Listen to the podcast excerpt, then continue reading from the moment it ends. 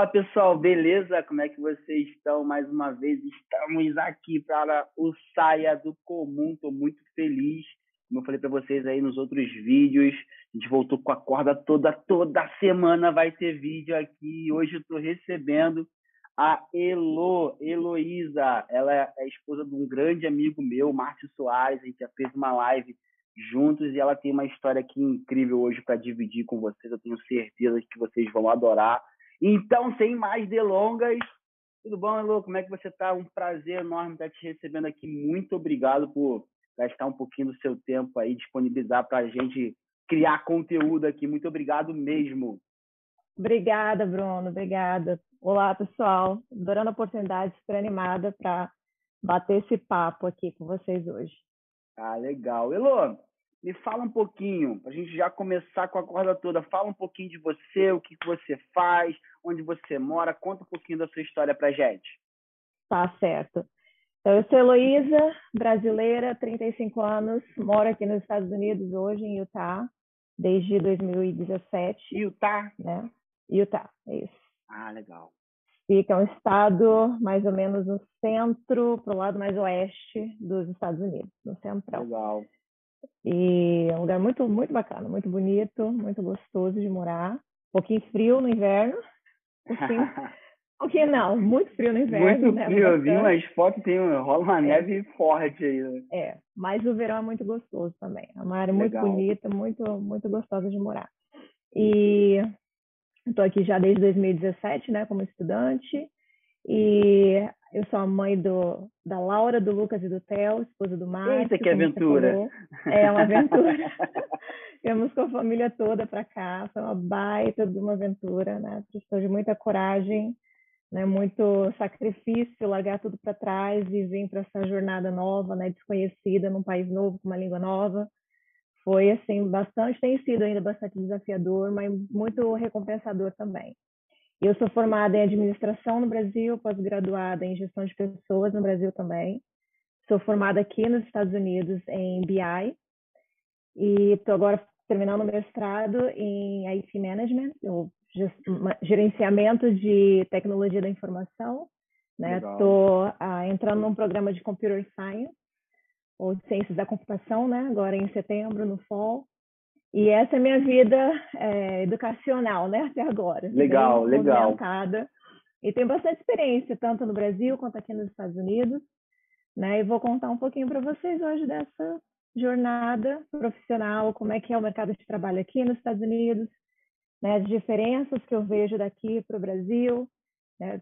É, é legal para quem estiver procurando uma experiência dessa forma ou está procurando uma experiência mesmo no Brasil, mas numa empresa grande, internacional, multinacional.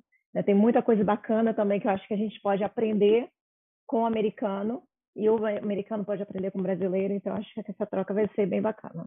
Ah, maneiro. Eu, eu vejo um divisor realmente de águas na minha vida quando eu comecei a lidar muito com os americanos na, na HP, né? A cultura de trabalho deles é muito diferente da, da, da nossa, né? Determinados conceitos, conceitos de compliance, conceitos de, de gestão de, de, pessoas é um pouco diferente, né? Eu sei que tem ambos, né, lugares, mas essa, questão de produtividade ser muito importante, diferente do da questão de horário trabalhado aqui no Brasil. Mas Elo, antes da gente falar de, da sua experiência de mercado de trabalho aí nos Estados Unidos, a gente estava batendo um bate-papo aí no, ficou redundante. A gente estava batendo um papo no, no, WhatsApp e você tinha um. Você era funcionária pública aqui no Brasil. Sim. E largou aquela estabilidade e foi embora. Conta isso pra gente. Como é que é isso? Como é que foi? Como é, é que foi tomar essa decisão? Foi. Eu achei que ia ser mais difícil, na verdade. Né? Quando uhum.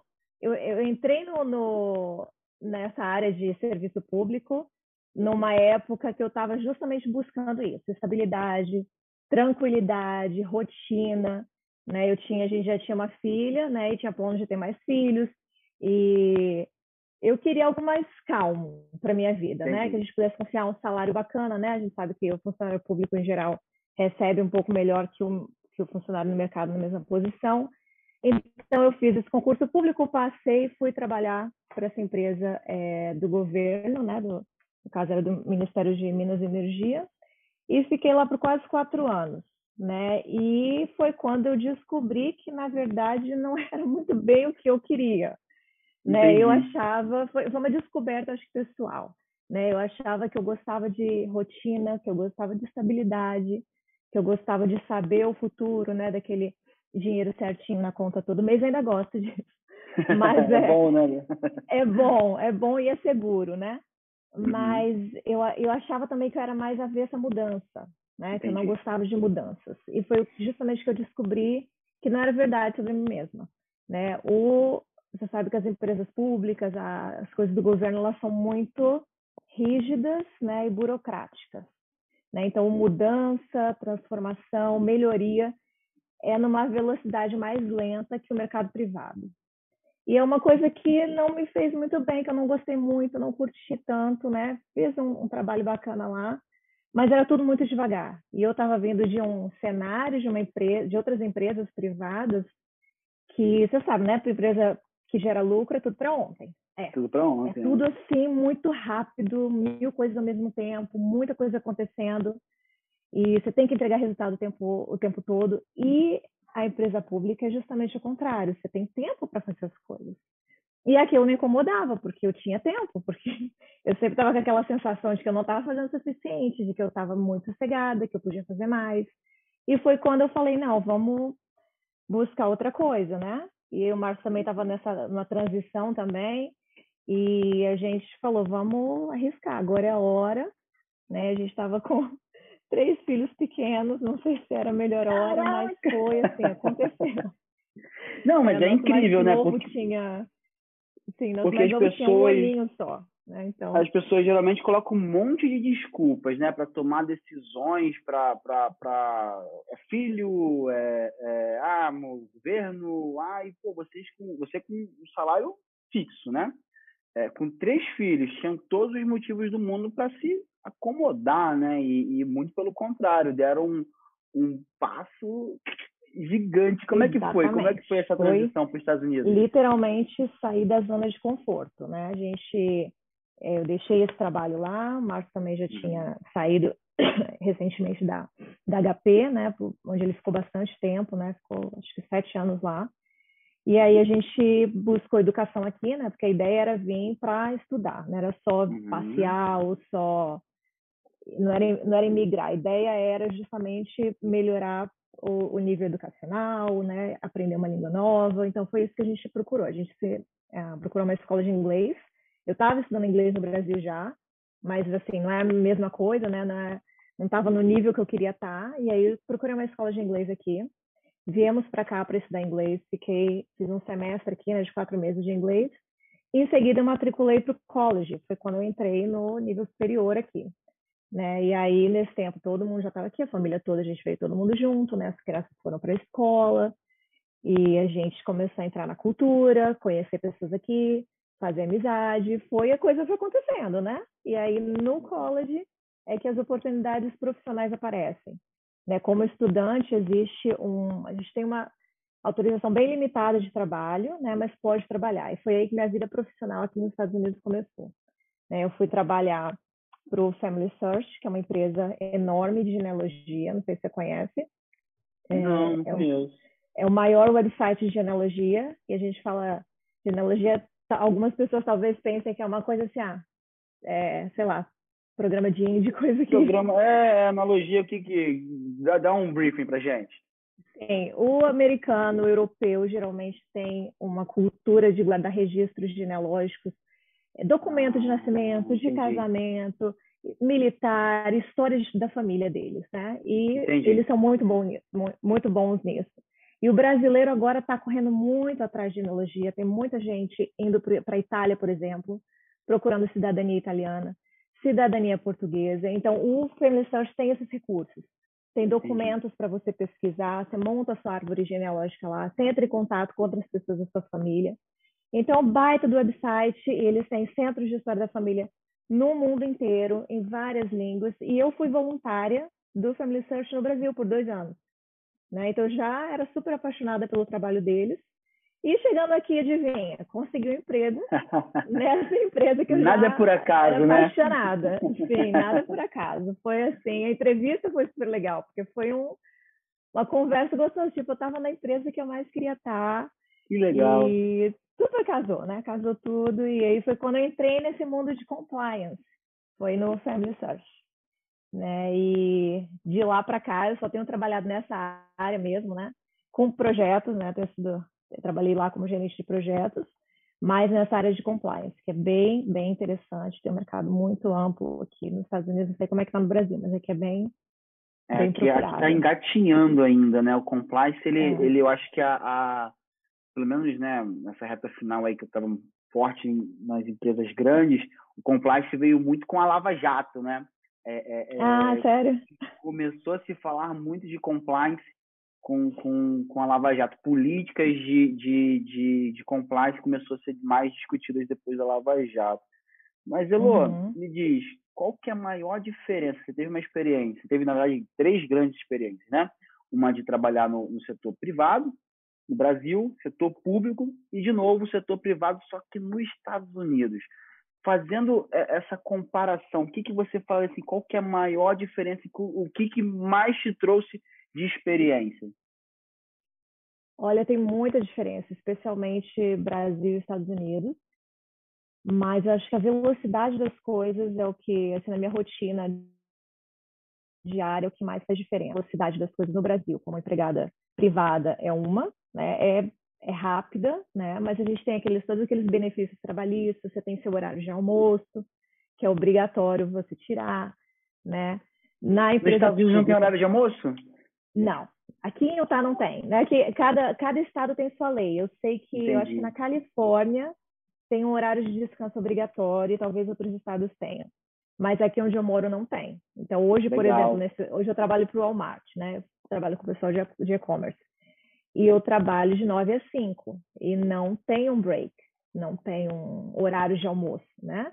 Então, assim, não quer dizer que eu fico grudada no computador de 9 às 5, né? Na verdade, eu que gerencio meu horário, às vezes se eu precisar fazer alguma coisa durante o dia, né, no meio do, do expediente, eu posso compensar depois, é bastante flexível nesse aspecto, mas eu não tenho que comprovar que eu tirei um horário de descanso, né? Legal. E trabalhando antes no Family Search, era assim, era muito comum comer na mesa.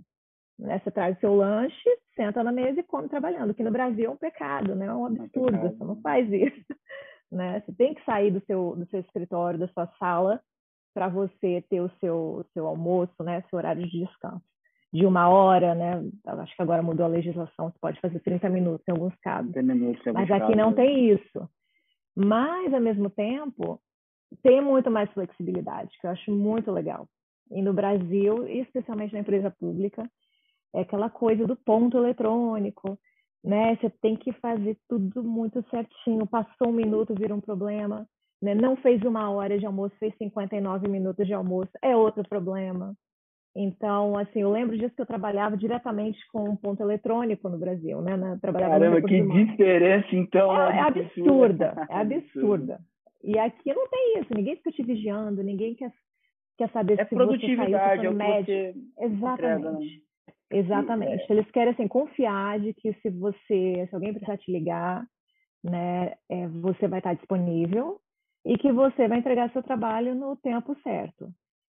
E assim, para mim foi uma mudança gigantesca, porque eu sempre estava assim, nossa, eu vou sair no meio do dia, levar criança à escola, buscar criança na escola, ou sei lá, fazer alguma coisa, eu achava muito estranho. Então, para mim demorou, né? Vindo exatamente de uma empresa pública para os Estados Unidos, foi uma mudança assim gigantesca, foi um, um, um choque. E tua, e tua produtividade? Você acha que aumentou muito com essa, com essa mudança de cultura? Olha, eu acho que assim, tem o pré-pandemia e o pós-pandemia, né? Em verdade, São duas né? coisas diferentes. Durante a, aliás, antes da pandemia, eu acho que a produtividade não, acho que não tem uma mudança assim, Entendi. acho que não, não, não determina, não, não é o horário que você faz de trabalho que vai determinar a sua produtividade, é o seu engajamento. Uhum. Eu acho que você ter essa flexibilidade, Aumenta É melhor. para mim, aumenta, porque eu, eu sei como é que é estar no trabalho, né? Eu trabalhava no centro do Rio de Janeiro, quando, a gente, tá- quando eu estava nesse emprego público, e a gente morava em Jacarepaguá. longe, né? Então era duas horas, duas horas e meia para ir, a mesma coisa para voltar. Filhos na escola, as crianças eram muito pequenas. Então, assim, o meu mais novo tem problema de saúde. Então, assim, era um estresse, tá? No, Rio, no centro do Rio de Janeiro, acontecer qualquer coisa, eu tenho que ficar me sentindo mal para pedir para sair, para ir mais cedo para casa, para levar um filho no médico, é tudo desconfortável. No Brasil era assim, uhum. era, ah, sabe? Eu sabia que as pessoas olhavam meio torto, não gostavam, né? É chato. E aqui não tem isso, aqui essa flexibilidade te deixa muito mais à vontade para ter uma vida pessoal. Ninguém vai te cobrar por ter ficado doente, ninguém vai te cobrar por teu filho precisar de você naquela hora. Né? Já aconteceu, por exemplo, do Márcio, uma vez ele teve uma situação que ele passou mal e eu tinha marcado uma reunião para aquele horário. Né? Eu tinha chamado as pessoas para uma reunião e eu não conseguia entrar na reunião. Né? E aí eu fiquei assim, ai, nossa, o que, eu faço? Que o marido entra na reunião e eu mandei um, uma mensagem rapidinho para um colega que estaria nessa reunião, falou, ó, estou com problema aqui em casa, vou atrasar, toca a reunião para mim, daqui a pouco eu entro. Eu cheguei, tipo, meia hora atrasada. E aí eu fiquei super assim, meio sem graça, né? E depois eu falei com a minha chefe, falei, olha, precisei atrasar para uma reunião por causa disso e disso. E ela falou, não, você tem família, você tem vida, prioridade é a sua família. Né? E nunca que eu ia ouvir uma coisa dessa no é, Aqui Brasil. no Brasil, eu, a gente, eu trabalhava com, com o Márcio, né, muito tempo, nós trabalhamos juntos aí quase quase uns três anos direto, né, diretamente. E eu lembro que uma vez a gente fez um cálculo que as pessoas, ela, no, nas oito horas de trabalho diário dela, elas só eram produtivas, só tinham produtividade em duas.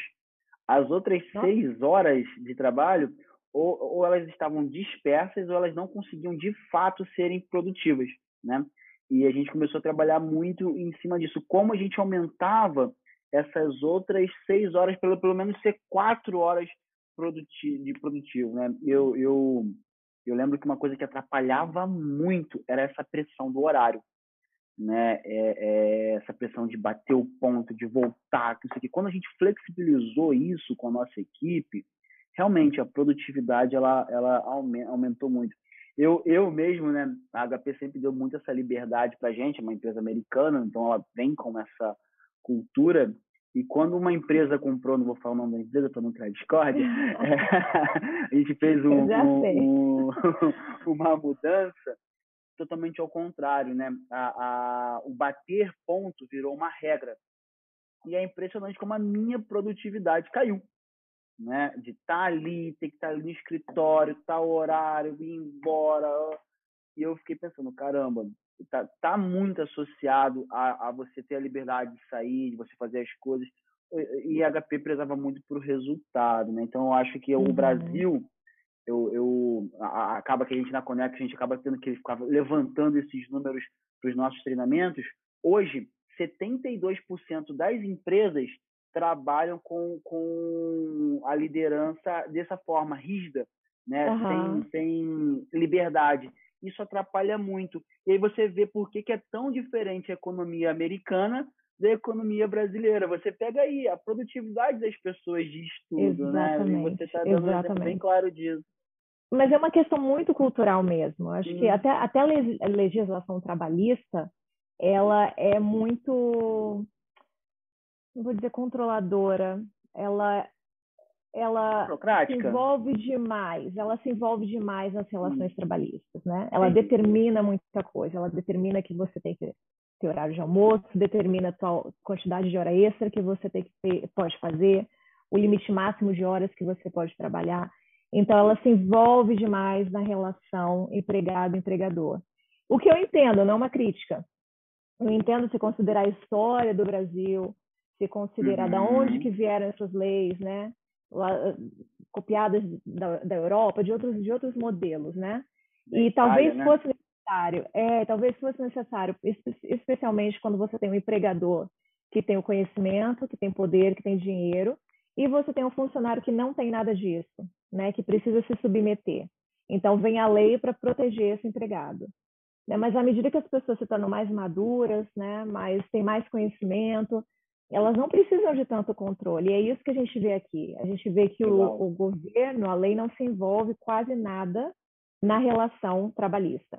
Então é muito empregado e empregador. E é bacana isso, porque você vê o empregado aqui, o empregador aqui, e você não vê o empregado aqui como a gente vê muitas vezes no Brasil, a gente vê o empregado aqui. Né? Então é de igual para igual essa relação. Né? Um precisa do outro, né? No final das contas, né? Exatamente. Então tem essa competição. É legal aqui uma coisa que, que eu ainda estou me acostumando, né? No Brasil é sempre assim: você procura um emprego, você tem que estar disponível, você tem que fazer entrar na regra do negócio do, do empregador, o que o empregador quiser, você faz, concorda? Você uhum, não consegue um emprego, uhum. vai ter outro na fila esperando, né? Aqui não tem esses benefícios trabalhistas, não tem nada disso. Mas as empresas competem entre si procurando candidato. Tem, você vai ver, uh, como chama, uh, billboard, um, ai gente, aquelas outdoors. Outdoor. Sabe os outdoors? Isso, na, na rua estamos contratando, né? Caramba. E aí oferecemos tal coisa, oferecemos isso, oferecemos. Então as empresas elas oferecem benefícios não porque elas são obrigadas, elas oferecem porque elas querem ser atrativas, porque o candidato aqui ele pode escolher. Ele pode falar assim, ah, não, essa aqui está melhor do que aquela. Então ele pode escolher ir para uma outra empresa, né? E automaticamente é você legal. retém talentos, né? Maiores talentos pois porque é. você é verdade não tem ninguém te controlando ali, não tem aquela coisa toda. Hoje, para você, no Brasil, para você mandar um funcionário embora, é caríssimo. Você tem FGTS para pagar, aviso prévio, né? Aquele monte de coisa que não tem nada disso. Então, é muito fácil contratar, barato contratar, barato mandar embora, e o funcionário fica porque ele quer. Ele fica, o, o empregador mantém ele ali porque gosta dele. Né? Não tem nada a mais que fique segurando, né? Então, é uma relação muito de igual para igual uma relação muito mais de concorrência, né, muito mais aberta do que no Brasil, que às vezes o cara não é bom funcionário, não está afim de estar tá ali, mas só porque é caro para ser mandado embora, o empregador mantém.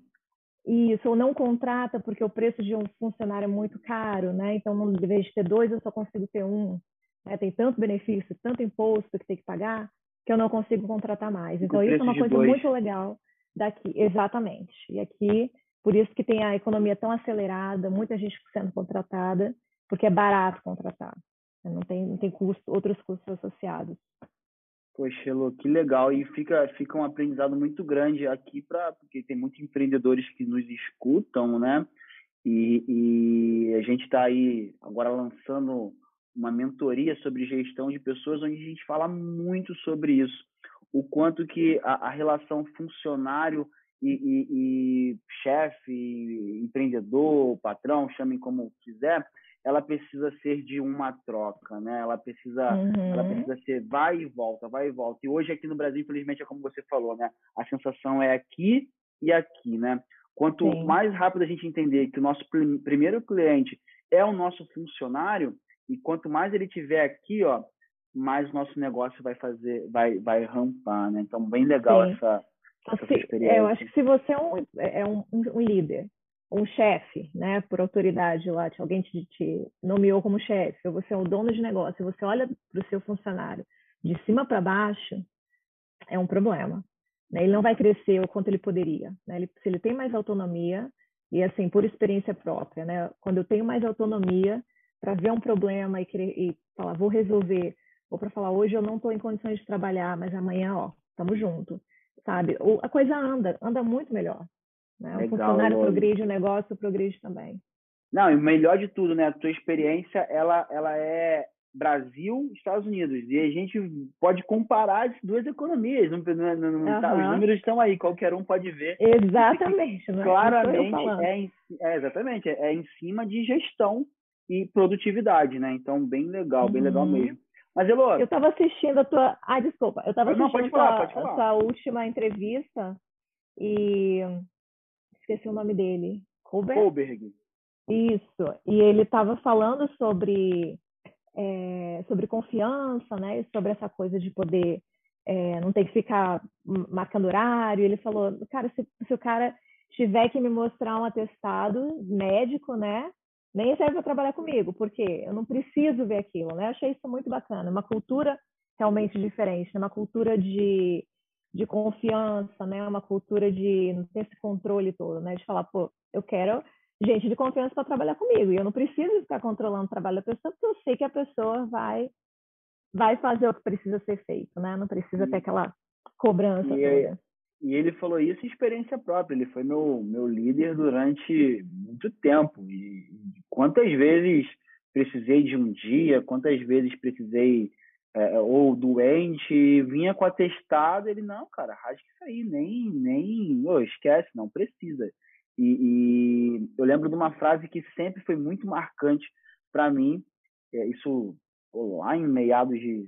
tô ficando velho, é, que ele falava assim: é, se a empresa atrasar o seu salário, você vacilaria comigo? Ele usava exatamente esse termo bem, bem, né? Jamais. Por causa que tinha essa sensação de, pô, quando eu precisei sair, quando eu precisei flexibilizar, é, então, que ele me pedisse, a gente tinha, tinha essa troca. Por quê? Ele criou essa relação de confiança. Automaticamente, todo mundo que gerava essa relação de confiança, a produtividade da pessoa era, era enorme, é incrível.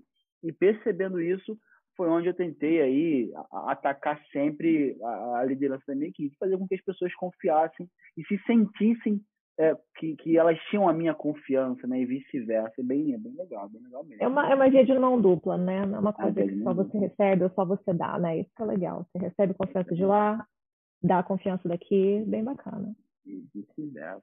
Mas deixa eu te perguntar, nessa Sim. loucura aí, né? A gente falou muito da, da área de, de diferença, né? De culturas, né? E você tá aí hoje com três filhos, maridão, trabalho, trabalhando numa empresa gigante. Como que dá conta disso tudo? Não sei, não sei se eu dou conta, não. eu sempre perguntam como é que você dá conta. E eu falo, não sei se eu dou conta, eu faço o melhor que eu posso. É, acho que hoje eu sofro menos, assim, hoje eu estou acostumada com essa rotina, né? No início foi bem difícil, é, eu estudava full time, hoje eu já, eu já me formei, né, e estou nesse outro programa de mestrado, mas Antes era assim, indo para a escola realmente, todo, quase todo dia, e o aluno, o estudante full time não fica o dia inteiro na escola, mas chega em casa com muita coisa para fazer, muito trabalho, muita apresentação. E eu ainda trabalhava meio período, né? E as crianças todas pequenas. Era assim bem intenso, né? Muito cansativo, poucas horas de sono.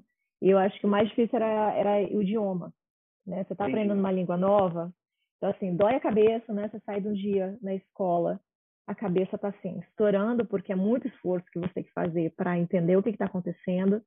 E você tem que estar tá acompanhando aquilo, tem que estar tá falando também, participando de tudo. Então, acho que o, o, idioma foi mais, mais puxado. E hoje já não é mais um, um desafio, né? Essa parte está. Para as crianças também? As crianças tiveram mais facilidade? Ah, nem sentiram, nem, nem perceberam sentiram, que mudaram de país. Nem perceberam. A Laura foi a mais velha, né? Ela chegou aqui com oito anos. E foi a única que foi para a escola direto, né? E aí foi assim, tipo, chegamos na escola, matriculou, no dia seguinte tá, tá, foi para aula. É tudo muito muito simples. E chegou lá, já estava, a professora já estava esperando por ela, o material dela já estava preparado, a mesa dela preparada. Aqui a gente não tem essa coisa de material escolar, né? Igual no Brasil. Aqui é a escola que fornece tudo. Então, Chegou na escola, foi para a escola, voltou da escola. Tudo bem, filho? Tudo bem. E Eles são incríveis, né? E um dia eu fui, um dia meu pai falou assim: Ah, a Laura tá falando inglês? Eu falei, tá, então grava aí para eu ver ela falando inglês. Já tinha, assim, eu acho que uns seis meses mais ou menos que a gente estava aqui. E eu sentei e comecei a conversar com ela em inglês e gravar ela. E foi a primeira vez que eu conversei com ela em inglês. E ela contou do dia dela na escola, contou que ela aprendeu sobre o 11 de setembro, contou lá o que, que aconteceu no 11 de setembro, dos aviões que bateram na torre, dos bombeiros, cheia de vocabulário. Eu fiquei chocada. Seis meses, a menina estava falando normalmente inglês. Então, assim, foi uma mágica, foi muito rápido. Com os menores também já vão para a escola hoje, não sentem a diferença, não percebem, assim, demora até um tempo para eles, para o menorzinho principalmente, entender o que, que é inglês e o que, que é português. Para eles Entendi. é uma coisa só. Então, assim, é muito natural, né? Para a gente que é adulto, a gente sofre mais, mas para as crianças é muito, muito simples, é muito, muito tranquilo. Caramba, que legal, legal, por causa que eles acabam sendo uma motivação maior, né? Ver essa, ah, essa, essa entrega deles, né? Deixa eu te fazer sim, uma pergunta, é, é, o, é um pouco é um pouco polêmica, hein? Aqui no Brasil hoje, a gente está discutindo muito, né, sobre mulheres no mercado de trabalho, né, é, é, é, negros no mercado de trabalho, como incentivar e tudo mais. E, e, é uma discussão aqui que, que se fala muito sobre Pride, né? Não sei como é que como é que se, se discute muito. Você sentiu é, essa mesma dificuldade que hoje aqui no Brasil é, é, a cada os salários, né, comparativo são números, né? Chegam a ser até 30, 40, 50% menores para o mesmo cargo, né? Aqui no Brasil, então dois diretores, um homem e uma mulher, o cargo da a, o, chega a ser até 50% é, é, menor, né? E, e, essa cultura, né, que a gente tem aqui no Brasil, que, que durante muito tempo a mulher se dedicou para dentro de casa, né? E cada vez mais a gente a gente está se libertando disso, graças a Deus, até porque todas as vezes que eu liderei a equipe, as pessoas mais produtivas, né, e mais é, é, organizadas eram eram eram as meninas, né, as mulheres do, do time. E a gente conseguia fazer um mix feeling ali, dividir e tudo mais. Aí, você também enxerga essa dificuldade é, é, do mercado de trabalho feminino ou é uma coisa muito exclusiva de um país menos desenvolvido como o nosso? Olha, eu pessoalmente nunca nunca senti isso, nem no Brasil, nem aqui. Legal. Não senti, assim. Mas a minha experiência no Brasil e aqui são, são experiências diferentes, né? É, na empresa pública, por exemplo, o salário era né, dependente, que, né? Era dependente, é, né? É, é determinado por por lei, não sei, pela determinam quanto é que aquele funcionário naquela posição vai ganhar e aquilo, não importa se você é, é branco, negro, mulher, homem, vai ser aquele salário. Uma vez que você passou no concurso público, você vai, vai ocupar aquele posição. salário. Uhum. Sim, claro que para você entrar aí já é mais complicado. E aí vem toda aquela que eles chamam de racismo estrutural, né? Que você às vezes uhum. não tem uhum. acesso à educação, né? As pessoas que têm baixa renda ou que são negras têm mais dificuldade a acessar essas coisas porque não conseguem chegar na escola, não conseguem ter uma educação boa, não conseguem prestar um concurso público, né? Ou não conseguem entrar na faculdade. Então, assim, eu acho que essas questões elas existem. Eu senti durante a minha infância, minha adolescência, a dificuldade que foi para estudar, né? Sempre em escola pública, escolas com greve, todo tipo de problema que você imaginar. Então, eu tive uma educação muito deficiente.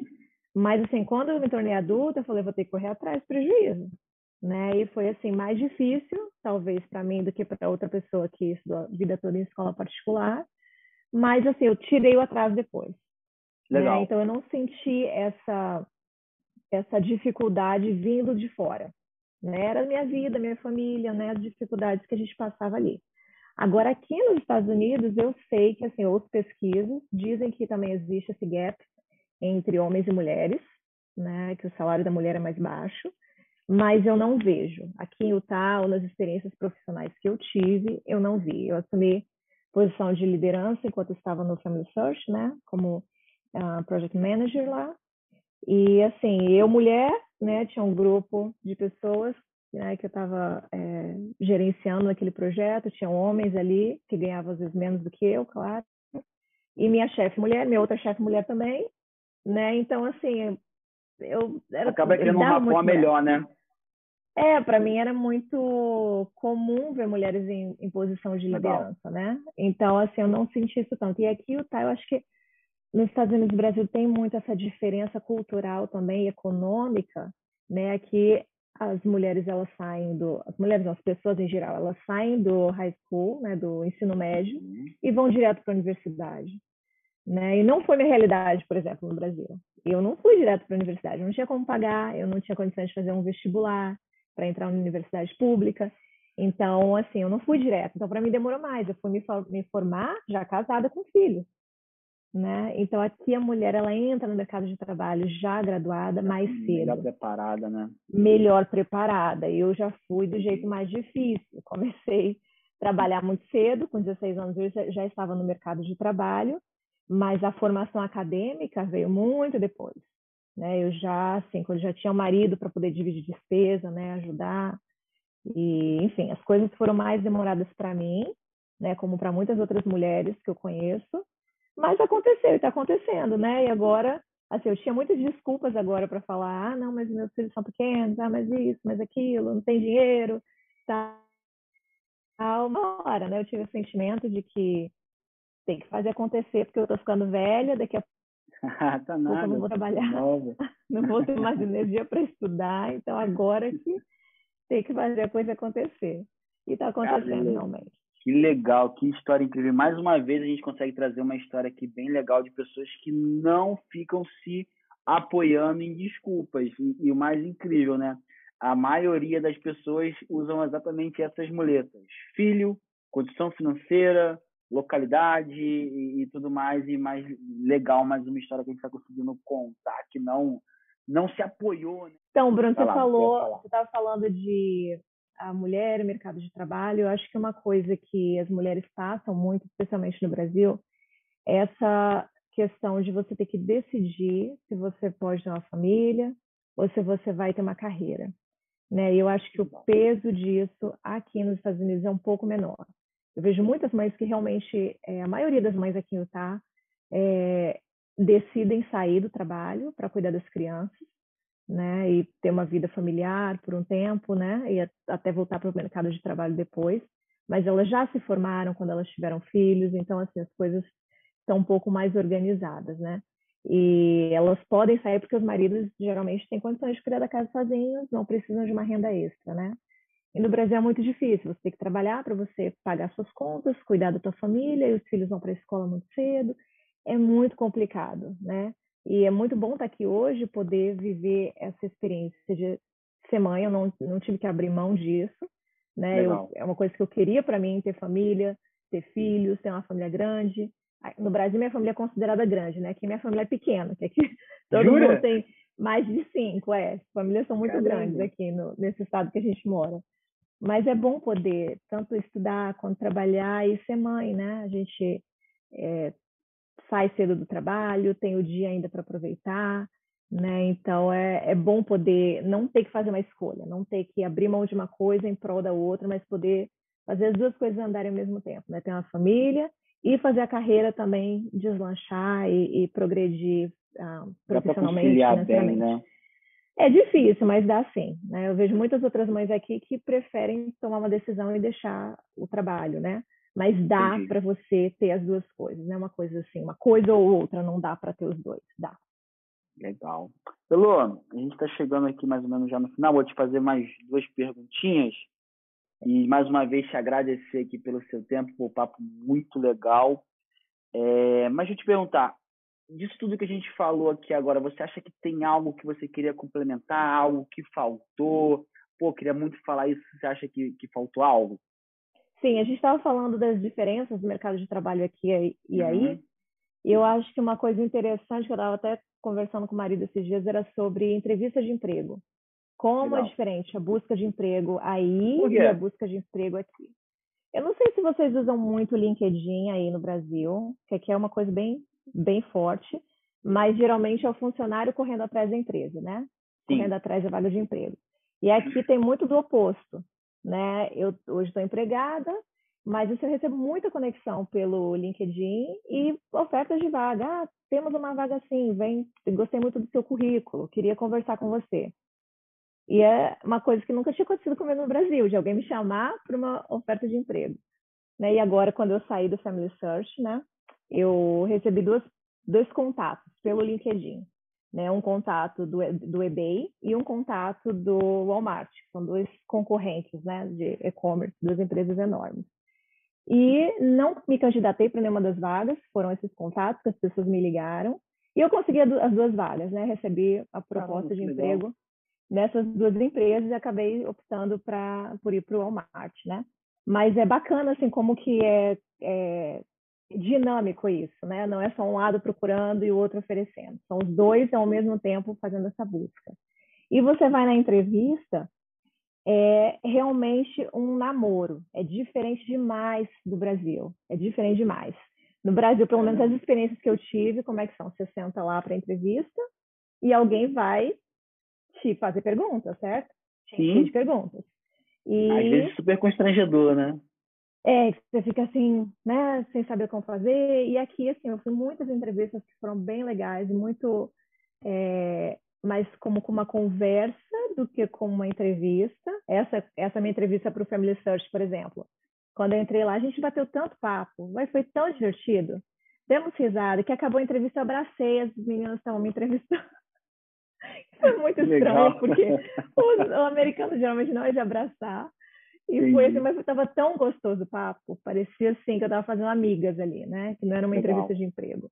E o legal é que eles, eu não sei se eles fazem isso no Brasil, me fala você. É, não, de, não, não. de te deixar fazer perguntas. É sempre assim, você Difícil. tem que vir com as suas perguntas para a entrevista. Eles, Olha, eles fazem vou... isso, não? Não, eu vou te falar, por exemplo, né, nessa minha reta é. final aí de HP, a gente recebeu um treinamento bem legal, aonde, por quê? Eu vou te dizer por quê.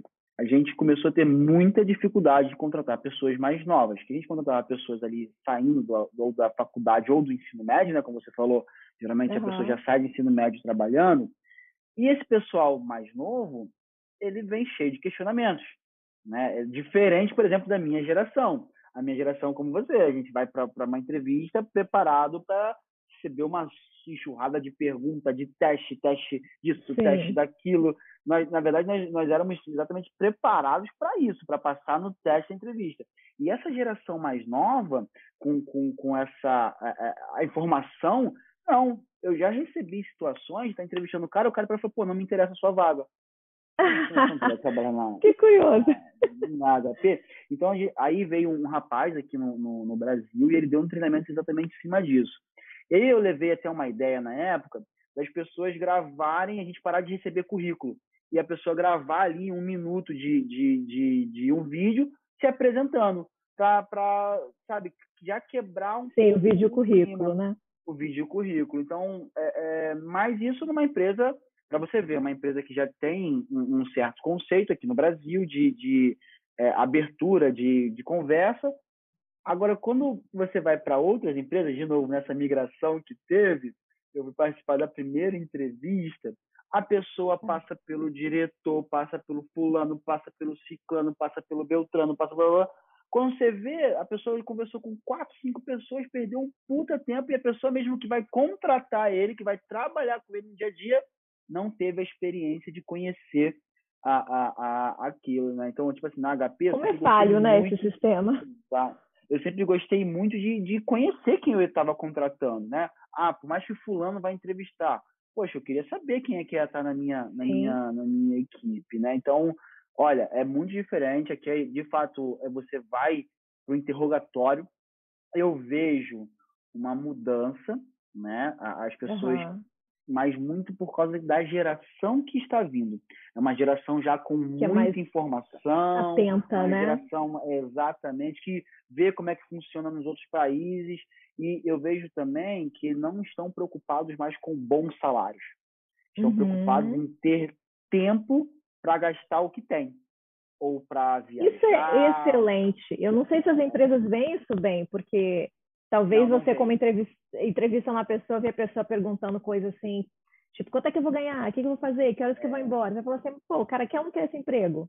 Né? Da, dessa ideia meio estranha, né? Mas aqui eu acho que é exatamente o oposto, eu né? Fui, eu fui dar uma palestra é. numa faculdade e eu lembro que quando ia ter essa migração, os jovens daquela faculdade falavam que não era uma empresa que eles trabalhariam, porque tinha um conceito de mercado de, de novo, bater ponto. Ninguém quer. A gera, eu estou falando, pessoal entre 21 18 anos, que está na faculdade, tá eles querem liberdade de horário, porque tem youtuber, tem os TikTokers, tem, tem, tem. Ele, e eles veem isso, eles falam, pô, por que, que eu vou gastar 8, 10 horas do meu dia para um cara se eu posso gravar, tentar aqui gravar um vídeo e, e trabalhar duas, três, quatro horas uhum. ali no uhum. dia? Não, não quero. Então, eu vejo isso. Se as empresas não começarem a se atualizarem, é, é, é, elas vão ficar com os mesmos profissionais que já estão ali por amor, por gratidão, por que tem muito disso, né? Que fizeram uma uhum. carreira. E a próxima geração não vai querer trabalhar nessas empresas que têm esse, esse, esse conceito arcaico aqui ainda no Brasil. Como eu te falei, são 72% tá aí no Google, quem jogar vai ver das empresas trabalham com, com, com rigidez ainda de não ter Sim. flexibilização de horários, etc. Mas é legal que a cultura está mudando, né? O funcionário, o empregado está mudando. Então, o empregador ele vai ter que se adequar, ele vai ter que mudar também, ele vai ter que entrar nesse ritmo novo, né? Porque ele vai ele precisa entender que a pessoa que ele está contratando não é mudo, mudo, mudo, surdo e, e não pensa. É exatamente o oposto. É uma pessoa que tem condições de escolher, que tem uma condições de decidir, de falar assim, hum, peraí, não, prefiro ficar ir para outro lugar, não quero ficar aqui né? Tem outra outra opção melhor para mim. Isso que é o bacana, porque nessas experiências que, que eu tive aqui de entrevista, né? O empregador ele já sabe que você está escolhendo ele também, não é só ele que está te selecionando. Então, é uma assim, troca sempre, mesmo, né? É uma troca. Ele sempre vai falar assim: quais perguntas que você tem? E aí é a tua vez de entrevistar ele. Aí Legal. tu vai perguntar, mas como é que é o ambiente é não de tem trabalho? Aqui ainda. Não tem, mas isso é gostoso. É, no início eu, eu, demorava, tipo, eu vou perguntar o quê? Eu não sei o que, que eu. Quando me, me derem meu tempo, eu não sei o que, que eu vou perguntar, né? Mas hoje já estou acostumada, né? O que, que você gosta, né? Se você for me entrevistar, Bruno. É, mas o que, que você gosta na Connection? O que, que você. Por que, que você trabalha aí? Né? O que, que te chamou mais atenção nesse emprego? Como é que é o dia a dia? É flexível? Por que, que você quer trabalhar com é... a gente, né? Por que você quer? Exatamente, legal, exatamente. Né? Como é que você vai medir meu desempenho? Como é que. Quais são as oportunidades de crescimento? Então, tem várias coisas que eu quero saber antes de eu escolher. Né? Nessa situação legal. que eu estava agora, né? Eu estava com duas empresas enormes, do mesmo ramo, eu tinha que escolher uma, né? E tinha o salário que era diferente, né? Um, era melhor que o outro, mas assim tem outras questões e é gostoso você poder escolher não só pelo salário. Você falar assim, vou hoje, por exemplo, eu tô, eu, eu saio do Walmart em breve e volto para o Family Search, porque hoje eu trabalho para o Walmart, mas meu coração está lá no Family Search ainda, né? Então assim eu gosto de lá, então tem essa essa coisa de eu falar assim, não, vou trabalhar nesse lugar porque eu gosto de trabalhar aqui. Legal. Não é só o salário, é porque faz toda a diferença uma história aqui, exatamente. Eu, eu gosto, a, o negócio deles é um negócio que eu amo, que eu admiro, que, que eu quero estar ali, que eu quero fazer parte dessa, desse trabalho, sabe? Então, acho que isso faz diferença, poder escolher um trabalho não só pelo salário, né, ou pelos benefícios, você poder escolher por gosto, é assim, é uma coisa muito bacana, né? Eu, eu, gostaria que todo mundo tivesse essa, essa oportunidade no Brasil, né? Eu espero que essa cultura mude, né? Mude para as coisas devagarzinho, devagarzinho estamos caminhando, né? Tá, eu Não, vejo muito distante ainda. É, é. Mas essa nova geração realmente ela vem com, com o pé na porta. Eu lembro é, meu meu inglês, né? Uma maravilha, né? Do mundo, mas a gente vira. e, e, eu lembro que uma vez a gente estava entrevistando um rapaz para uma vaga em inglês, né? Porque ele é, é, tem atuação num cliente global. E o cara me corrigiu umas 30 vezes. Isso é ótimo. Esse era bom. Anos, ser contratado, é. né? Atitude e tudo mais. E, e, e era o perfeito para vaga, né? E impressionante, 19 anos, inglês super fluente. É, coisas que, que há 10 anos atrás a gente vê com muita dificuldade, essa geração já cresceu com isso como realidade, né? Já cresceu com o celular. Por exemplo, né? meu irmão. Meu irmão tem 20 e poucos anos. Ele nunca viveu sem celular. Eu nunca precisou ir numa biblioteca fazer uma pesquisa com 20 anos. É, é, é outro é, é mundo, né? É, exatamente. A gente, gente velha agora. E, e, pô, a gente ia para a biblioteca, ia, não existia o Google com a facilidade. Você lembra das enciclopédias? Aquelas As enciclopédias. enciclopédias você já viu um Atlas de novo na sua vida? Nunca mais vi. Eu falo para um as crianças esses dias o que, que é um Atlas. Minha mãe mostrava o mapa e tal, era, muito legal. Era normal para a gente ter um Atlas em casa né? Uhum. Era uma coisa acessível, ou, ou em casa, na casa de alguém, ou na escola. Ninguém hoje com menos de 20 anos sabe que é um Atlas. então, Gente, somos essa, de, outro, de outro século mesmo. Essa, é, essa é. mudança, né? E eu vou te falar uma coisa maior. Tem de, se você não faz uma faculdade técnica, onde você precisa daquele, de coisas técnicas, Hoje, quem quer aprender no Google aprende. Qualquer né? coisa. Então, tem qualquer Se quiser montar coisa, um avião, então... vai ter um vídeo lá para te ensinar. Qualquer Entendeu? coisa. Então você vai, vai dar uma googleada lá, vai estar tá no YouTube, vai estar tá em tal lugar, vai estar. Tá, vai ter alguma forma de você aprender. Se não for coisas técnicas que você precise de uma licença para exercer aquela profissão, eu escuto de várias pessoas falar, pô, por que, eu vou fazer uma faculdade de administração se eu consigo aprender a administrar fazendo, ouvindo isso, ouvindo aquilo, fazendo pra quê? eu não preciso de uma licença para exercer essa profissão. E eu acho que isso é muito difícil né, para o brasileiro, né? Não que eu, eu, eu acho que, que, o estudo formal é, é, bastante importante, né?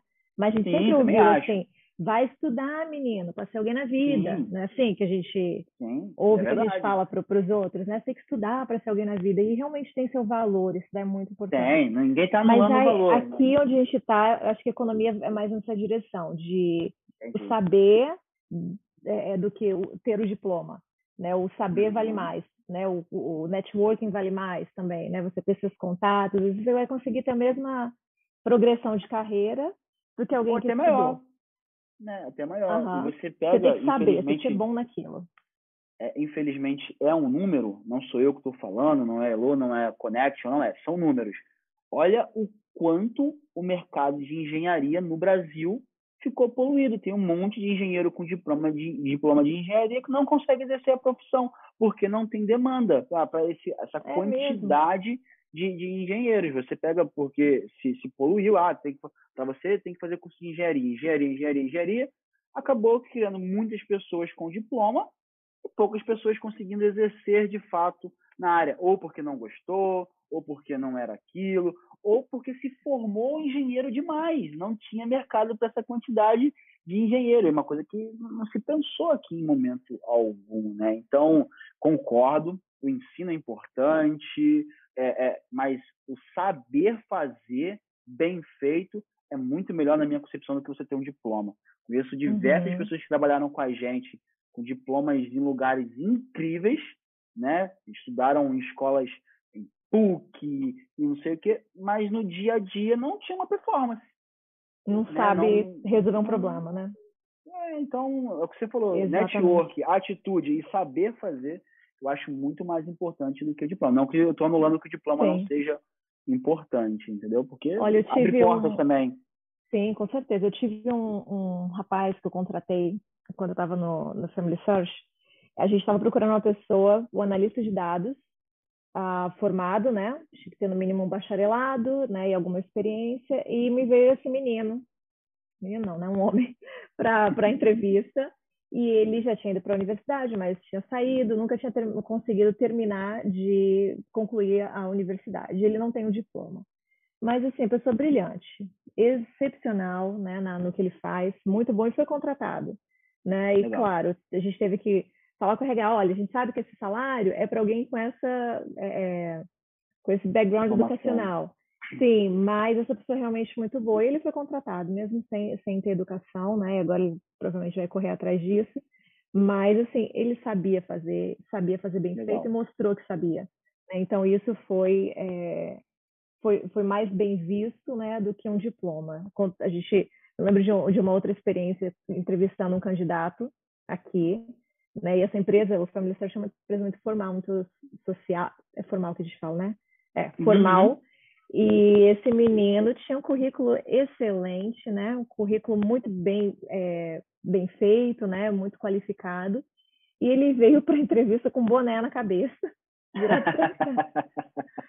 eu joguei, lógico que não sabe para onde que ele está entrevistando, né? Não que seja errado, talvez outra empresa aquilo não teria um problema, né? Mas era uma empresa bem, a gente se veste muito, muito bem arrumado lá, né? Então, não casou uma coisa com a outra, né? A pessoa tinha o currículo O diploma dele era incrível, né? É, nossa, eu falei assim, não, vamos chamar esse não, quero entrevistar ele, tem o currículo excelente. Abriu a câmera, eu falei assim, ele não sabe o que ele está fazendo aqui, ele não pesquisou nada sobre a empresa. Sobre a empresa ele caiu de paraquedas. Parece que ele não sabia nem para onde que ele estava indo entrevistar, né? E minha chefe estava comigo entrevistando ele. Ela não, ela pergunta, ela fala mesmo, sabe? Ela, eu sou mais assim de observar. Ela falou: "O que, que fez você pensar que você poderia vir de boné para essa entrevista?" E o cara ficou todo sem graça, né? Deu uma desculpa, assim.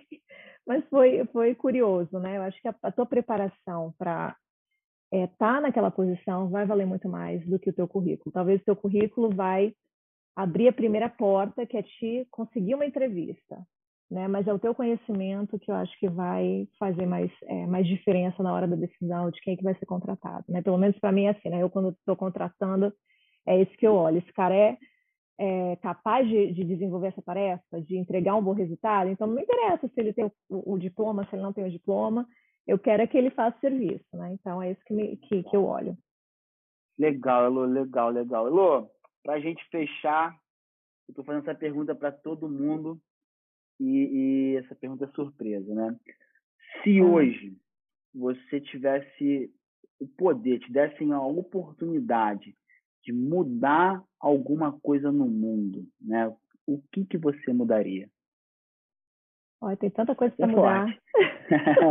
uma coisa tem só, uma coisa, coisa, só.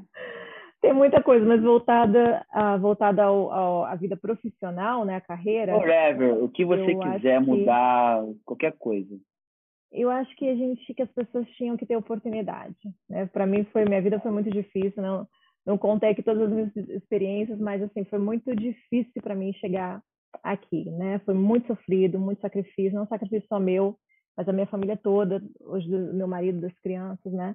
Para conseguir sair de uma vida, daquele ciclo, né? Que minha família enfrentava, aquele ciclo de pobreza, ciclo de dificuldades, né? E estar tá numa situação hoje que eu posso escolher alguma coisa, posso escolher onde eu vou viver, posso escolher é, onde eu vou morar, o tipo, o estilo de vida que a gente vai ter, né? Eu acho que se eu pudesse mudar alguma coisa, é, eu mudaria isso, né? As pessoas teriam oportunidade de escolher. Tem muita gente que tem a vida que escolheu, mas a maioria das pessoas tem a vida que tem, né? Que aconteceu.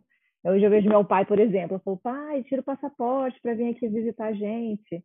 E ele não tira esse passaporte, morre de medo de entrar no avião, que é um, que um monte de coisa. Aí tá lá, mas tá bem, porque ele escolheu estar tá ali, sabe? Ele quer, ele prefere uhum. ficar sossegado ali, né? Mas às vezes tem muita gente que tá numa situação difícil e que não consegue sair dali. Quantas vezes eu quis estudar alguma coisa e eu não tinha condições, né? Quando eu estava na idade de ir para a universidade, eu não tinha como pagar, eu não tinha como passar no vestibular, né? Antes de chegar nos 18 anos no meu ensino médio, eu estudei pra caramba para conseguir uma bolsa de estudo na melhor escola do Espírito Santo. E consegui a bolsa de estudo, mas era só 75% de bolsa, né? Ou seja, teria que pagar os outros 25%. Meu pai não tinha como pagar. Então, eu não, não pude para lá, né? E talvez minha história teria sido diferente, as coisas é, é, talvez tivessem vindo mais cedo para mim se isso tivesse acontecido, né? E aí, por muitas outras coisas, por muitas pessoas que me ajudaram, oportunidades que eu tive, eu consegui romper esse ciclo, né, e ter uma experiência diferente de vida. Então, eu adoraria que outras pessoas tivessem essa oportunidade também, né, de ver o resultado do esforço delas, né? No Brasil a gente às vezes esforça, esforça, esforça, esforça e nunca chega lá, né? Eu gostaria que as pessoas pudessem chegar lá de acordo com o esforço delas. Então, quem sabe, né? Quem sabe a gente aí consegue consegue um pouquinho, né? Plantar uma sementinha, consegue ajudar né? alguém. É, hum. eu acho que assim, eu, eu, me sinto muito privilegiada agora, né? E quem sabe talvez eu consiga é, ajudar alguém no futuro, né? Fazer essa mudança na vida de uma pessoa, de duas pessoas, né? E aí, quem sabe, né? A, vida a vida acontece de um jeito melhor para alguém. Lô, obrigado. Caraca, bate-papo incrível mais uma vez. Eu adoro esse quadro. Pessoas a gente fala, parece. A gente às vezes dá muita ênfase, ah, fulano, ah, ciclano, e esquece de ouvir histórias de pessoas que podem estar ali do nosso lado, que são tão incríveis quanto, ou até maiores. Obrigado por dividir um pouquinho aqui a sua história com a gente. Cara, você deu uma aula aqui para a gente de, de, de liderança, gestão. Adorei. Muito obrigado mesmo por esse tempinho que você disponibilizou aqui para a gente, viu? Obrigadão ah, mesmo. Adorei, Bruno. Muito obrigada. Muito sucesso para você. Adoro o canal. Estou curtindo ah, os vídeos. Estou esperando mais, hein? Continua entrevistando Vamos, gente toda semana vai a gente ter. aprender com todo mundo. Tá bom? Muito obrigada. Valeu, Lu. Beijo. Outro.